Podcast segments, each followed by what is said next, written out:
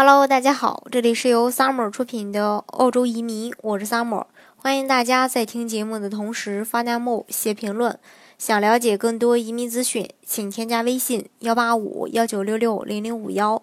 或关注微信公众号“老移民 Summer”，关注国内外最专业的移民交流平台，一起交流移民路上遇到的各种疑难问题，让移民无后顾之忧。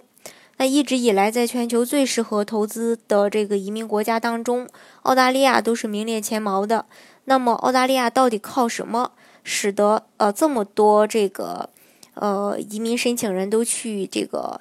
嗯澳大利亚？首先，他的一个子女的教育和居住的环境，一般。人们选择移居海外最主要的原因，对于子女未来学习生活的发展以及生活环境的考虑，这点所占的比重都在百分之六十以上。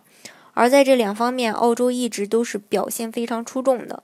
以澳洲的八大为代表的高校，在世界大学排名中一直是所向披靡，呃，比较就是排名比较靠前啊。那在澳洲的居住环境里，更是举世闻名。墨尔本连续七年斩获全球最宜居城市的桂冠。那在联合国的这个呃发布的全球幸福指数当中，全球青少年幸福指数和全球最适合孩子出生长大的国家排名当中，澳澳大利亚都是位居榜首的。另外，它的完善的福利社会福利制度。澳洲各方面的福利制度可以说是都相当的这个尽善尽美，人们的生活可以说是非常有保障的。另外，随着这个中澳自由贸易协定的签署，澳洲对中国的经济依赖也日益的呃增强，而澳洲与中国也也就只有两到三个小时的时差，所以呃，如果是移民澳洲的话，那中澳两国之间的这种。呃，生意经营，呃，可能呃时差相对小一些，那对商业人士来说呢，是一个非常巨大的便利。加上其实澳大利亚的投资移民政策还是相对比较稳定的，所以这也是吸引投资人申请的一个呃最大的因素之一。那么目前移民澳大利亚的这个投资类移民项目还是呃非常有优势的，比如说澳洲的幺八八 A 创业移民。呃，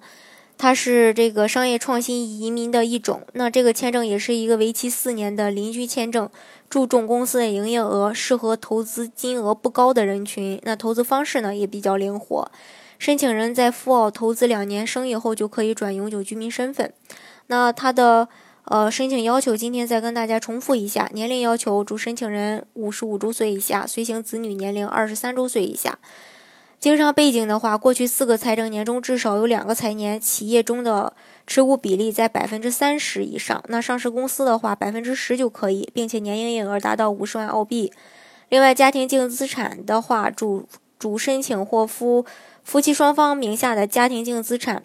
呃呃，达到八十万澳币就可以，也就是四百万人民币左右。那个人净资产可以包。呃，包含这个银行的存款呀、房产啊、股票啊、基金、理财产品和公司的资产等等能变现的，都可以算呃这个家庭净资产。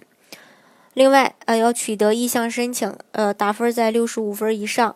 那这里建议主体企业审计年度的第二个财年最好要盈利。那营业额加分的那两个财政年中第二个财年啊要盈利。那除了幺八八 A 这种呃创业移民比较适合中小企业家以外，还有一个是呃，这个幺三二商业天才移民项目，它是澳洲投资移民项目当中呢唯一一个可以一步到位拿绿卡的项目。呃，它的申请要求同样也是主申请人呃年龄在五十五周岁以下，家庭净资产达到一百五十万澳币，大概在呃。七八百呃七八百万人民币左右吧。那主申请人也是必须是股东或持股百分之三十以上。那商业净资产不少于四十万澳币。那主申请人在申请前的两个财政年中，企业营业额要达到三百万澳币以上，也就是一千五百万人民币左右。那申请人及其随行家人在获得永居签证以后，抵达澳大利亚后的十二个月内就应该开展生意了。那投资额呢，要不少于一百万澳币，呃，当然具体的这个投多少钱，这还是要看各个州的一个要求，因为各个州要求它是有一些区别的。这是幺三二，呃，不管是幺八八 A 也好，还是幺三二也好，它都要求申请人，呃，自己要有这个公司或者说嗯占股才可以。那如果你是高管的话，是不可以申请的。如果是高管的话，倒是可以申请这个加拿大的企业家移民，这是它的一个非常重要的区别。好，今天的节目呢，就给大家分享到这里。如果大家想具体的了解，